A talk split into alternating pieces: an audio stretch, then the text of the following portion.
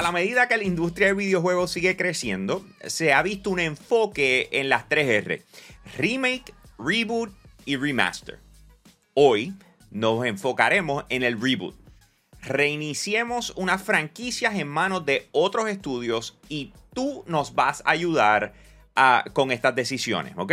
Así que vamos a hacer eso, pero primero que todo les quiero recordar que pueden entrar a yo soy un gamer.shop. Oye, si no lo has hecho, este es un buen momento para que te suscribas a nuestro canal de YouTube, prendas esa campanita para que estés al día con lo que está pasando en gaming y bien pendiente porque este próximo 8 de diciembre nosotros vamos a cubrir lo que son los Game Awards para ustedes presentado por Claro, la red más poderosa. Esto significa que vamos a tener la transmisión en vivo, pero a su vez cobertura directamente desde Los Ángeles, California. Yo voy a estar desde allá reportando para acá y voy a estar participando en la transmisión en diferentes puntos, ¿ok? Así que bien pendiente, 8 de diciembre de Game Awards con una cobertura completa por Yo Soy un Gamer. Alright, volvemos al tema. Como estábamos hablando, vamos a coger eh, unas diferentes franquicias y sus estudios eh, del último videojuego que trabajaron. Y nosotros lo que vamos a hacer es que vamos a, a, decir, ok, si yo le fuera a quitar esta franquicia a este estudio, ¿a quién en realidad yo se la daría? ¿Ok? Estas son las reglas. Se van a presentar el nombre de la franquicia y el estudio que trabajó su última versión del juego. La contestación será el estudio que tú pondrías a cargo de su reboot y por qué escogiste a ese estudio. Y la razón por la cual explico las reglas es porque no solamente aplican para nosotros, sino que de igual forma aplican para ustedes. Cada vez que yo mencione eh, un, estudio con un videojuego, tú tienes que escribir el estudio que tú quisieras que lo trabajara y una leve descripción en los comentarios de cómo te gustaría que lo trabajara. ¿Está bien? Estamos ready, muchachos. ok, ok, ok. Vamos con el primer, el primer juego. El primer juego lo desarrolla un estudio conocido como Game Freak y el juego es Pokémon. La pregunta es, ¿en manos de qué estudio tú le pondrías el reboot? Empiezo contigo, Manuel. Zumba. Ok, esto para mí, cuando vi este Pokémon, rápidamente pensé en dos estudios. Pensé en Bandai Namco porque, uno, ya tienen una relación bastante eh, estrecha con el estudio, han trabajado en, diferentes proyectos de, de Pokémon y pueden trabajar en proyectos bastante grandes. Porque Game Freak, a pesar de que los queremos, pero están cortos de mano. Y otro estudio que podría estar trabajando en un videojuego de Pokémon y que podría hacer algo genial con ellos es Capcom. Capcom ha hecho cosas geniales en Monster Hunter, especialmente en el Nintendo Switch. Si tú combinas más o menos lo que hacen para en el mundo de Monster Hunter en Pokémon, gente, te lo digo, eso sería como que el, el videojuego que todos deseamos ver. Me parece genial. ¿Qué tú piensas, King Zero? ¿A quién, tú pusiste pienso Game Freak Out? Que tengo tres, opciones y Manuel dijo dos de ellas. No es por vamos a empezar ahí con Bandai Namco, fue el primero que él dijo. Eh, ¿sabe? Hace sentido, lo hemos visto que ellos han trabajado con Nintendo con lo que ha sido Smash. Es más, ahora, claro, el año pasado se llevaron mejor RPE del año con el juego de Tails. Que excelente que le quedó que tiene un, un, estilo de arte que se pudiese prestar muy bien para lo que es el juego de Pokémon. Eh, por el otro lado tienes Capcom, que de nuevo, Manuel dijo Monster Hunter, pero yo me voy por otra línea. Mega Man Battle Network, que eran unos juegos que cuando la gente lo veía se le recordaba mucho a Pokémon, aunque no era tan igual como lo que era Pokémon. Y ese otro que pudiesen utilizar, como que tú tienes esos dos que trabajaron en eso y pudiesen funcionarle más también.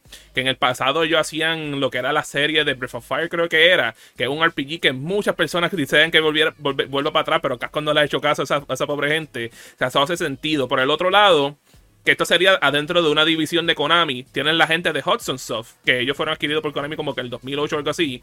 Y en un momento ellos hicieron un RPE de The Bomberman que salió para el Game Boy Advance, que era como que similar a lo que era Pokémon. Y yo me quedo como que, like, esto, eh, eso pudiese funcionar con lo que ellos están haciendo. So, eso serían mis tres opciones para eso. Ok. Eh, me parece genial. Yo tengo dos que ninguno de ustedes ha, mencionado. Yo no estoy buscando que hagan lo mismo. Yo estoy oh. buscando que hagan un reboot. En otras palabras, que traten la franquicia diferente, que se pongan creativos. Así que yo considero que hay dos estudios dos estudios que me, llaman la atención. Hay dos estudios que me llaman la atención. El primero eh, es TT Games. ¿Ok? TT Games son los que hacen los juegos de Lego. Eh, ellos han encontrado cómo seguir trabajando y evolucionando una franquicia que hasta cierto punto es repetitiva. Y eso es algo que hemos visto en Pokémon. Pokémon, eh, si algo tiene, es que básicamente lo mismo. Incluso ni siquiera tiene un skip para aquellos que llevan jugando Pokémon por los pasados 20 años. ¿Me entiendes? O sea, eh, para mí, TT Games está relacionado, está claro cómo trabajar eh, propiedades que están enfocadas en, en todo tipo de público. Porque cuando tú vienes a ver todo lo que tiene que ver con Lego, no solamente es una. Eh, tiene que ver con, para adultos o para niños, es overall. Así que pienso que eh, eh, de esa forma engrana. El otro, yo pienso que si tú le das la oportunidad a este estudio. Hay, hay, si te soy honesto, hay dos. Lo que pasa es que no me acuerdo el nombre del otro. Pero, anyways, el primero es Rare. O sea, yo pienso que Rare. O sea, si tú le permites que trabajen desde su core o sea, lo que ellos han llevan haciendo, lo que en realidad por eso fue que los conocieron. Eh, que ahorita vamos, a estar vamos a hablar claro, ambos. Ellos salvaron a Donkey Kong porque Donkey Kong era un juego de arcade hasta que ellos cogieron lo que fue Donkey Kong Country y cambiaron por completo esa franquicia por siempre. Exacto. entonces, ese, ese es, eh, ¿cómo se dice? El, segundo. El que me acaba de venir a la mente, que es simple y sencillamente para que hagan una, una loquera. O sea, escojan esto y llévenlo a otro nivel. Vamos a ponerlo en las manos de un creativo por excelencia. Y se me acaba de olvidar el nombre del estudio y, de, del desarrollador. ¿Sabe el yo juego? sé que Mario. Sí, sí, por eso. Yo sé que Mario. 343 Industry. No, Psychonauts. Eh, Double Fine. Double Fine, con. ¿Cómo es que él se llama? Tim Schafer. Tim Schafer. Yo quisiera que Tim Schafer eh, cogiera un producto como Pokémon, un presupuesto como el de Pokémon. Que no tiene presupuesto. And go crazy. And go crazy. ¿Ok? Tiene ganancia, pero no presupuesto, por lo que hemos visto. Sí, sí, sí. Eh, eh, por eso digo, o sea, denle presupuesto y let him be, let him be, you know? Tú sabes, saca The Creative Juices a pasear. Así que por lo menos así sería eh, de la forma en que yo lo vería. Si te estoy hablando de que cómo lo cambiaría, yo pienso que hay espacio para crecer las rivalidades.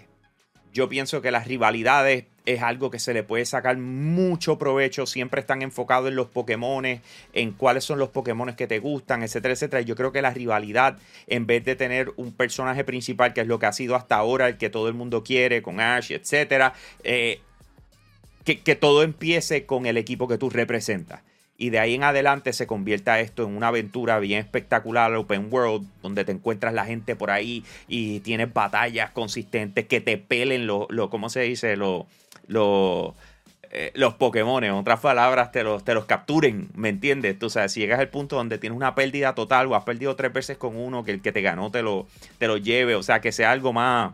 You know? ¿Tú, quieres que Team Rocket lo secuestre como es el anime? Sí, loco, yo creo que se ponga sabroso, ¿me entiendes? Tú sabes, que sea diferente. Pero imagina, ok.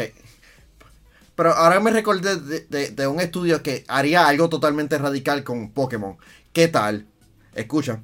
Si Front Software hace un juego de Pokémon. Ay, Cristo. Eh, vamos a ir con el próximo. Ok, vamos para el próximo. Eh, el estudio es ID Software. It's Software. Eh, perdón, It's Software. Yo siempre le digo ID. Yo eh, también siempre le decía ID hasta que ya escuché que era ID y yo me quedo, that makes no sense. Es weird. Eh, pero está bien, está bien. It's Software. El videojuego es Quake. Manuel. Ok, um, hay. Este estudio se llama este, 1047 Games.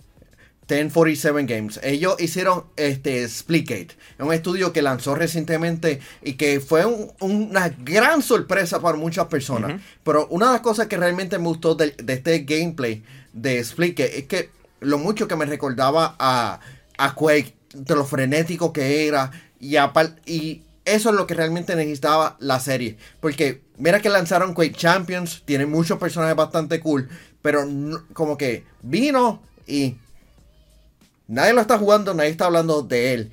Y por más que me gustaría mencionar nuevamente a 8 Software, de vez en cuando tú necesitas como que un nuevo estudio que le pueda darle como un nuevo giro al gameplay. Y yo entiendo que el, la actitud y tal vez como que gente siendo que trabajaron en, en, en Split que podrían darle ese nuevo toque a Quake. Eh, día, día, tres por el lado de Quake hay que recordarnos que el primer, y creo que primero dos juegos, pero mucho más el primero, fue un juego que era single player nada más. Pero cuando pensamos de Quake, pensamos como este juego que era un, un pionero en lo que era el online multiplayer de FPS. Y por supuesto, la primera compañía que iba a poner era It Software, porque estoy seguro que pudiesen hacerlo de nuevo. Pero les puse un segundo que, que, que pega como anillo el dedo y Epic Games, porque vamos a ver claro, Quake inspiró muchos juegos. Inspiró a Half-Life, que vamos a ver claro, sin Quake no existe Half-Life, porque usaron el engine de Quake. Y también inspiró un juego llamado Unreal Tournament, que la gente de Epic Games hizo. Que antes de Unreal Tournament sacaron Unreal, que era como un juego single player. So, si no solo pudiese dárselo a id Software, Epic Games sería el estudio correcto para darle ese juego. Estoy de acuerdo contigo, ese era el que yo tenía en mente. Eh, ¿Cómo se dice? Epic Games. Lo que pasa es que lo que lo último que hizo con Unreal Engine, eh, eh, Unreal, Tournament. Unreal Tournament, fue tan boquetudo como lo que pasó con Quake, ¿ok? Ambos fueron un boquete.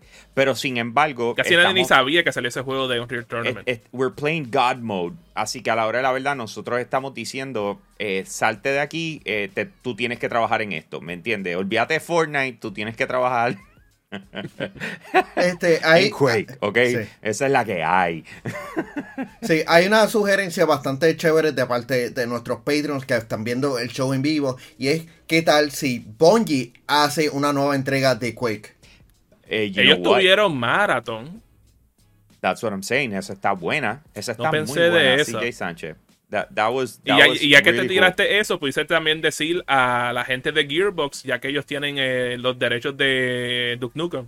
So, técnicamente ellos también.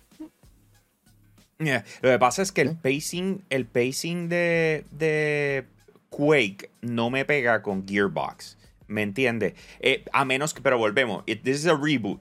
¿Me entiendes? O sea, cuando estamos hablando de un reboot, es como tú cogerías el juego y tú lo relanzas. ¿Cómo tú lo relanzas? O sea, si, si, escogemos 1047 eh, Games o escogemos eh, eh, Bungie o Epic Games, la pregunta viene siendo, o sea, ¿en qué dirección? O sea, ¿cómo, cómo nosotros lo, haríamos? O sea, ¿cómo sería ah, eso? Escoger más o menos lo que hicieron con Doom, con Doom del 2016 y Doom Eternal. Y realmente como que back to basics. Realmente enfocarnos en traer fast pacing action y buena jugabilidad, porque realmente eso es lo que necesitan las personas recordar de que Quake fue bueno. Wow. Siempre fue bueno. Tú sabes que me acaba de irme a la mente, número uno, además de Digital Extremes, quienes fueron los que hicieron el primer Duke Nukem, que ahora están haciendo lo que fue lo que es Warframe. Pero acabo de mm. pensar, no me sé el nombre, el nombre del estudio, pero los que hicieron Shadow Warrior 3. Ah, sí. Sí que lanzaron. Sí, que, que eh, igual de rápido que, que Doom Eternal en cuestión de gameplay. Pues ahí estamos. Esas son, esas son unas muy buenas posibilidades de cómo entonces haría un relanzamiento de la franquicia. Pero sin embargo, algo que no tenemos que relanzar y simplemente tenemos que saludar son a nuestros VIP Limited Edition de Patreon. Comenzando por Pedro González, Max Berrio Cruz, José Rosado, Ionel Álvarez, José Esquilín, Noel Santiago, Kenny T y GR Gaming PR. Oye, recuerda que tú puedes ser parte de la familia extendida de Yo Soy un Gamer entrando a patreon.com slash yo soy un gamer. Ahí vas a encontrar tres tiers. Escoge uno de ellos. De esa forma tú nos apoyas a nosotros para continuar haciendo un contenido espectacular. Pero de igual forma nosotros creamos contenido exclusivo para ti. Que de hecho eh, aprovecho para recordarle, eh, si no es que se lo había dicho antes, a nuestro VIP de Patreon que están viendo esto en vivo, que este próximo jueves eh, en la noche vamos a tener un, un, un Zoom call porque tengo que mostrarles algo antes de que pase, como regularmente pasa con nuestros Patreons. Tú sabes, ellos se enteran de las cosas, ellos saben lo que va a pasar en Yo Soy un Gamer antes de que suceda. Así que, anyways, FYI, that is happening, people, alright? And this one is a big one, alright? Anyways, vamos para lo próximo, Corillo. So, ya dijimos Pokémon, ya dijimos Quake. El tercero lo desarrolla la gente, lo desarrolló la gente de Kryptonite Games. El último juego que salió fue en el 2011 y salió para el 3DS. Shinobi. Hmm. e, esta franquicia se me hizo difícil como que pensar qué estudio sería correcto, pero pensé en un estudio bastante raro y pensé en Grasshopper Manufacture, quienes son los desarrolladores de Let It Die, un juego extremadamente difícil, free to play, y No More Heroes, que ha sido como que avalado por, el gameplay. Si tú le pones Así que yo entiendo que realmente una cosa que uno piensa de Shinobi es como que, ya, este juego está difícil, como que, y, y que buen gameplay. Eh, pa, pa. Manuel me acaba de sorprenderme, no pensé de ese para nada. yo tengo tres. Eh, vamos a hablar claro, Shinobi es una franquicia de Sega. ¿Qué otra franquicia es de Sega que, que, que es un juego como que similar? Bayonetta que lo hace la gente Platinum Games. So, tienes a la gente Platinum Games que puede ser un nuevo Shinobi, pero no sé si ellos también sean tal vez la persona correcta. De igual manera, y pudiéndose ir, no, Manuel, no va a ser ese. Eh, de igual manera, este otro que se pudiesen irse, a lo mejor con una dirección diferente, después de lo que vimos que este estudio hizo con Gosa Tsushima, la gente de Soccer Punch pudiese ser algo diferente con la serie de Shinobi, porque el juego de PlayStation de Shinobi, que era bien difícil, era un juego bien oscuro, más oscuro que el mismo Ninja Gaiden, y te estaba hablando que tú tienes que seguir matando para, para que te quedaras con vida, una cosa extraña. Y por último, porque literalmente me recordé, tenemos a Mercury Steam. ¿Ustedes saben quiénes son Mercury Steam? Ah, no. Ellos hicieron un jueguito para la PlayStation 3 llamado Castlevania Lords of Shadow.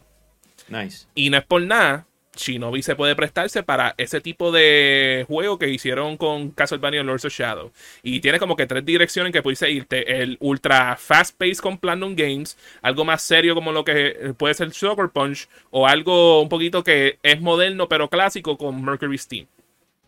Yo, yo conozco Shinobi porque donde lo jugué por primera vez fue en los arcades. Oh, No fue en consola, fue en los arcades. ¿Ok? Ahí fue cuando yo jugué Shinobi por primera vez y fue cuando me gustó el juego como tal. Después hicieron el porting, lo llevaron a consola, etcétera, pero eso lanzó en arcades. Entonces, cuando yo estaba pensando si yo fuera a hacer un reboot de Shinobi, ¿cómo lo haría? O sea, hoy día, o sea, Shinobi era un ninja, let's put it like that. O sea, basically that's it no tenía ningún tipo de, personalidad, no tenía nada. O sea, tú, como, tú, necesitas entrar en un proceso creativo mucho más elaborado, pero yo pienso que en vez de irnos con Team Ninja y este tipo de, estilo de desarrollo. No pensé en Team Ninja, yo no puedo creer esto. Eh, yo, yo me fui por otra línea. Y la gente que yo pensaría para, para Shinobi sería eh, Tribute Games. ¿Ok? ¡Eh, a diablo! ¡Wow! ¡Wow! Games son eh, Streets of Rage 4, son los de Teenage Mutant Ninja Turtles Shredder's Revenge. Bro Force. Eh, yo me iría con esta gente y se las pongo. Y, wow. le digo, just freaking go crazy. Wow. Yeah, that, ese, ese uno bueno. I'll give you that one. Hell yeah. All right. Pues vamos para el próximo, Corillo. Hmm. El próximo estudio, Rare. La propiedad Banjo Katsui. Desde el 2008 no, tenemos un Banjo Katsui. Pero we, don't count that one as a game. Hey, it is. 2008. Banjo Katsui lo desarrolló Rare. Katsui. Hay, que, eh, hay que quitárselo de las manos. ¿A quién se lo ponemos en las manos? Dale, Manuelito. Ok, vamos a salir de, esto rápido. Rare, Rare, y que de, Rare, perdón. Vamos a salir de esto rápido. Double Fine. Siempre que mencionamos de, un reboot de, esta franquicia, decimos Double Fine porque ellos saben tocar y, manejar este género. Pero hay un estudio que realmente ha hecho un gran trabajo en los pasados años reviviendo franquicias más o menos muertas. Y estoy hablando de Toy for Bob, que han trabajado excelentemente en la franquicia de Crash Bandicoot. Si tú le das es, es, el mismo trato que le dieron a Crash Bandicoot, a Banjo, te lo digo, el, boss va a estar demasiado contento con tener una mascota extremadamente viva.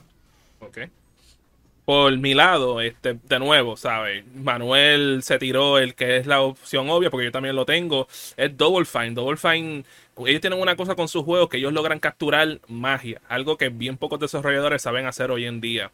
Y número uno, ¿sabes? Que pegarían bien brutal de la manera que decían hacerlo, sea un juego nuevo, sea un remake o lo que sea. Esa gente le pueden meterle heavy duty. Por el otro lado tenemos la gente de Playtonic, quienes, quienes fueron, fue fundados por ex este, empleados de Rare que trabajaron en Banjo Kazooie que si tú le das a esa gente un budget y el manpower este, suficiente para hacer una, secuela apto del nombre de Banjo Kazooie, estoy seguro que pueden hacer una cosa espectacular. Y por último, porque en un momento este, esta publicadora hacía juegos buenos de plataforma. Esta compañía se llamaba Ubisoft. Ellos tenían una franquicia que se llamaba Rayman. Que los últimos dos juegos que tiraron en la era PlayStation 3 y PlayStation 4 fueron obras maestras. Pero en el pasado, para la era del Dreamcast y del PlayStation 2, GameCube y Xbox, ellos tiraron dos jueguitos llamados Rayman 2 y Rayman 3, que para su tiempo era un innovador y un pionero en los juegos de plataforma 3D. Si esta gente de verdad se empeñan en querer sacar juegos buenos de nuevo, esta gente puede hacer un excelente trabajo. I agree. Yo iba a decir eso mismo. Eh, Ubisoft Milan y Ubisoft Paris, que fueron los que están trabajando en estos momentos en Marion Rabbit Sparks of Hope, eh, y de repente algo que me he dado cuenta de estos dos estudios, o sea, de estos estudios, es el hecho de que han cogido la visión detrás de unos personajes y han sabido, o sea, no solamente los de Nintendo, sino los mismos Rabbits, que tienen su, su personalidad, tienen su trasfondo, etcétera, han logrado unirlos y crear una historia donde todo funciona. ¿Ok? Eso me llama muchísimo la atención, pienso que estaría tremendo en sus manos, pero si les soy honesto, y yo yo tengo el God Mode y pondría esto en las manos de una persona, eh, Miyamoto. Yo le diría, pa, aquí tienes esto, convierte esta franquicia en algo trascendental para poderse devolver a Xbox. No es por nada, no hubiera pensado de eso. Crea la estructura, dale la forma, o sea, montalo. O sea, eh, eh, tiene mucho fundamento, tiene muchas áreas de oportunidad, pero lamentablemente necesitas a alguien con creatividad por botones. Eh, eh, y yo pienso que Miyamoto sería una persona ideal para coger esa franquicia y llevarla a otro nivel. Vamos para el otro. Hmm. Este, este va a estar interesante. Mm. Konami Digital Entertainment. Eh, ¿Por qué? Porque fueron los últimos que trabajaron.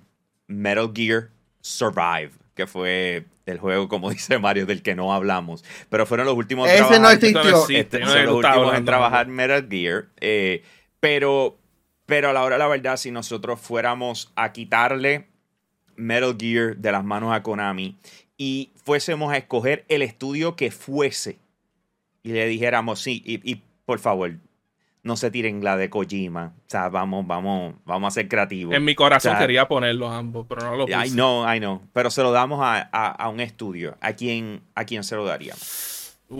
Se lo daría a Ion Interactive debido a que tienen expertise con videojuegos de sigilio, con lo que es este Hitman. Ellos han hecho un gran trabajo con la franquicia desde que se fueron independientes y pueden trabajar constantemente con la franquicia. Y una de las cosas que, hay, que ha que, yo entiendo que la ha fallado, fallado grandemente es que cada entrega ha sido más grande. En ocasiones, en el mundo de espionaje, como que las cosas son más pequeñas. Si tú haces este universo más como compacto, chiqui, compacto, tú puedes hacer que las misiones tengan un, peso más grande. Especialmente que toda decisión que haga Snake y sus predecesores sea más importante. Uf. Eh, te voy a hablarte claro, Hambo. Esta, se me hizo bien difícil. Pero tengo tres opciones. Tres, ok. Eh, yo creo que la opción obvia, de nuevo, cuando este estudio hacía juegos buenos, hacía un juego, eh, Ubisoft hacía un juego que se llamaba Splinter Cell, que supuestamente están haciendo un remake del primero. Eh, número uno, por eso nada más sabemos que tienen el potencial que si le meten, hacen una cosa buena, porque Splinter Cell competía Heavy Duty con lo que era Metal Gear en aquel entonces. Los otros dos van a ser wildcard para ustedes, tal vez. Tengo Obsidian Entertainment. Yo no sé si ustedes se recuerdan, pero Obsidian Entertainment para la PlayStation 3 360 lanzaron un juego llamado Alpha Protocol, que era como que este juego de espía que tú pruebas con sigilo, pero podías también estar, este, hacer cosas de acción. Tal vez no le salió muy bien, pero tienen el potencial de poder hacer algo excelente con eso, especialmente que un factor importante en Metal Gear es que Metal Gear tiene una historia brutal. No, no, solamente el sigilio, tiene que tener una excelente historia y Obsidian hace buena, buena historia. Ahora también otro estudio que pudiese este, trabajar en conjunto con esta gente es Arkane Studios. Ellos hicieron lo que fue la serie de Dishonored, que eso era full sigilio todo el tiempo jugando ese juego. Y yo creo que si tú unes estas dos, estos dos estudios con el estudio de Obsidian que, que hace la historia y que tal vez algunos mecánicas RPG y lo mezclas con el expertise de sigilio que tiene Arkane Studios, pudiesen ser un juegazo. Hmm. Ok. Eh, mano, yo me fui por otra ruta. Cuéntamelo. Y, eh, ok, esto es algo bien personal. Porque Metal Gear a mí nunca me atrapó en ninguno de los juegos que traté de jugarlo. So, cuando yo pienso en un reboot, yo necesito algo que el sigilio no sea la, la el protagonista. Ok, porque para mí eso me, saca de la concentración y de, lo que fuese. Así que yo se lo pondría en las manos eh, a, un estudio que puede desarrollar una historia espectacular, pero le puede dar una profundidad a los personajes. Que yo pienso que en el caso de, Snake y lo que pudiese ser la historia de él y cómo trasciende, eh, o sea, podríamos ver múltiples juegos a consecuencia. El, estudio se llama Naughty Dog. Sabes que lo pensé. Sabes que lo pensé bien yo pondría Metal Gear en las manos de Naughty Dog. Le digo, yo necesito profundidad en la historia. They can do it. Go in. O sea, go crazy. Ese para mí sería. Alright. Próximo. Nos quedan dos. Tenemos que meterle turbo. Eat Sleep Play es el estudio. El último juego lo hicieron en el 2012. Twisted Metal. Hmm. Ok, eh, este se me hizo difícil porque realmente ¿quién diantre puede hacer un, un, buen videojuego de carros de destrucción? Oh, verdad, Rocket League, Psyonix ha hecho un gran trabajo sobre utilizando carros destruyéndose. Y si tú le pones a Epic Games trabajando en esto, porque, by the way, Epic Games está trabajando en su metaverse. So, tú le puedes decirle a PlayStation, mira, nos puedes prestar este IP en lo que hacemos algo. Que, by the way, PlayStation es que en Epic Games. Inversionista minoritario. Just saying. Just ah, saying. A mí me gustó esa. I'm, all up for it. A, mí, también se me hizo esto, difícil y no es por la. Tengo Psyonix también en la, en la, lista, pero yo creo que Manuel ya lo explicó de la manera correcta. Pero te tengo otros dos. Y yo considero que si trabajan juntos, puede ser que hagan un mejor juego que trabajarlo solo. Número uno, tengo Criterion Games, a.k.a. desarrolladores de Burnout. Que, hello, que la dinámica del juego era que tú estabas chocando con otros carros, tenía un modo que era específico para eso. Pero también pensé en Bugbear. Bugbear hicieron un jueguito que a mí me encantó que se llama Wreckfest, que es un juego de carrera de Destruction Derby. Entonces, si tú unes los fuertes de Criterion y de Bugbear, pueden hacer algo espectacular con lo que es Twisted Metal, que imagínate que tienes la destrucción del ambiente tan potencialmente, la destrucción de, los vehículos que tú estás usando cuando estás destruyendo a los demás. It could be a match made in heaven. Ok. Yo estoy de acuerdo con Manuel. Yo me iría por, por eh, Psyonix. O sea, en esa vuelta es como que fantasmial de otra forma sería... Lo que pasa es que yo, yo pienso que en este juego tenemos la oportunidad de crecer en los personajes. O sea, en el caso de Psyonix y Rocket League es bien lineal en el sentido de que tú tienes pues un carro y tú eres el carro y eres tú el que lo representa y jugaste, etc. En este caso hay que trabajar lo, eh, cómo se dice los personajes, hay que desarrollarlos más, pero yo no me iría, o sea, yo me iría en lo más divertido, ¿ok?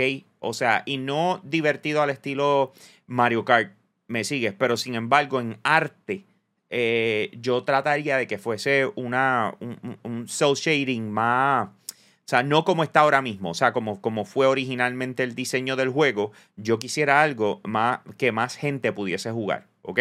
So, eh, definitivamente Psyonix, yo voto por ellos también. Entonces, por último, hmm. le quitamos de las manos a Ubisoft SA el videojuego eh, Prince of Persia. El último salió en el 2010 con Forgotten Sands. Ellos hicieron un invento ahí para hacer algo de un app y soqueó, pero vamos a pensar que eso no existió. Eh, vamos a coger Prince of Persia y en las manos de quién. Uf. Ok, eh, eh, pensé en Monolith Production, que hicieron Shadow of War y Shadow of Mordor, y que están trabajando en, en el videojuego de Wonder Woman para DC. Pero pensé como que, este es como que puedo escoger a quien sea. So pensé en dos estudios grandes. Pensé en Insomnia Games y pensé en Santa Monica Studios.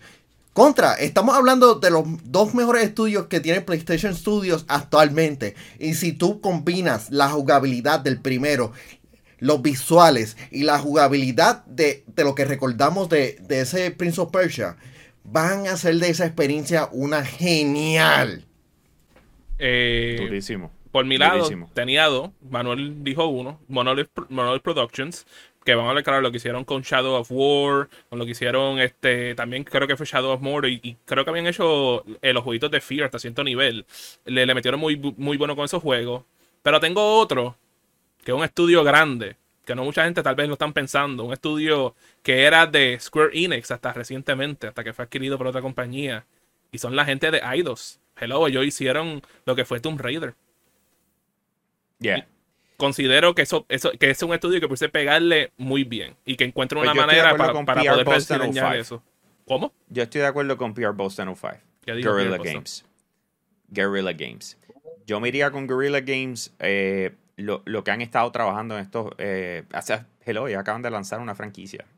¿Me entiendes? O sea, la pegaron. O sea, la llevaron a otro nivel. ¿Por qué no podemos coger algo como esto y utilizar muchos de los elementos que han aprendido? Y llevarla al próximo nivel. Yo no se lo pondría en las manos de Santa Mónica Studios porque, eh, como se dice, si, te das cuenta, ya esto no es el action pack de lo que fue God of War. Y en el caso de Prince of Persia, eh, alinearlo a para que tenga un flow lento, cuando en realidad lo que necesitamos es velocidad, que es lo, que muchas de las veces a Assassin's Creed le hace falta. O sea, we need to go crazy, ¿me entiendes? Eh, Guerrilla Games ha creado un, un, eh, un, mundo vasto, gigante, enorme. Eh, so, ¿por qué no podemos mezclar las dos cosas? Y tirarnos los roots de lo que es Prince of Persia, su desarrollo, etc. Yo creo que la gente de Guerrilla Games estaría durísimo trabajando, ¿cómo se dice? Trabajando lo que viene siendo Prince of Persia. Pero anyways, eh, señores, no, estas son nuestras opiniones, las de ustedes valen igual que las nuestras y nos encantaría que las escribieran en la parte de abajo. Así que si estás eh, viendo esto en vivo, eh, comenta, déjanos saber qué es la que hay quiero saber su opinión al respecto de estos reboots que nos acabamos de sacar de la manga cada uno de nosotros con los estudios que quisiéramos que lo hicieran. Pero de igual forma, también quiero dejarles saber que tenemos varias cosas pasando. El 8 de diciembre vamos a hacer la transmisión en vivo de lo que son los Game Awards y vamos a tener una cobertura completa para ustedes. No solamente la transmisión en vivo, es que vamos a tener cobertura desde Los Ángeles, California, que voy a estar allá desde los Game Awards. Así que pendiente a nuestro canal de YouTube. Si no lo has hecho, esto es un buen momento para que te suscribas. Así que prende esa campanita. También tenemos dos vídeos adicionales que te deben llamar la atención. Una de ellas es los juegos para adultos los tienen Nintendo. Así mismo como escuchan. Tienen que ver ese vídeo, está genial por demás. Y el otro es, se cayó la compra de Activision Blizzard. Y la pregunta que hace Xbox es, ¿qué hago? Señores, de esa manera cerramos este segmento. Gracias por estar con nosotros. Nos vemos en la próxima. Con eso los dejamos. ¡Nos fuimos!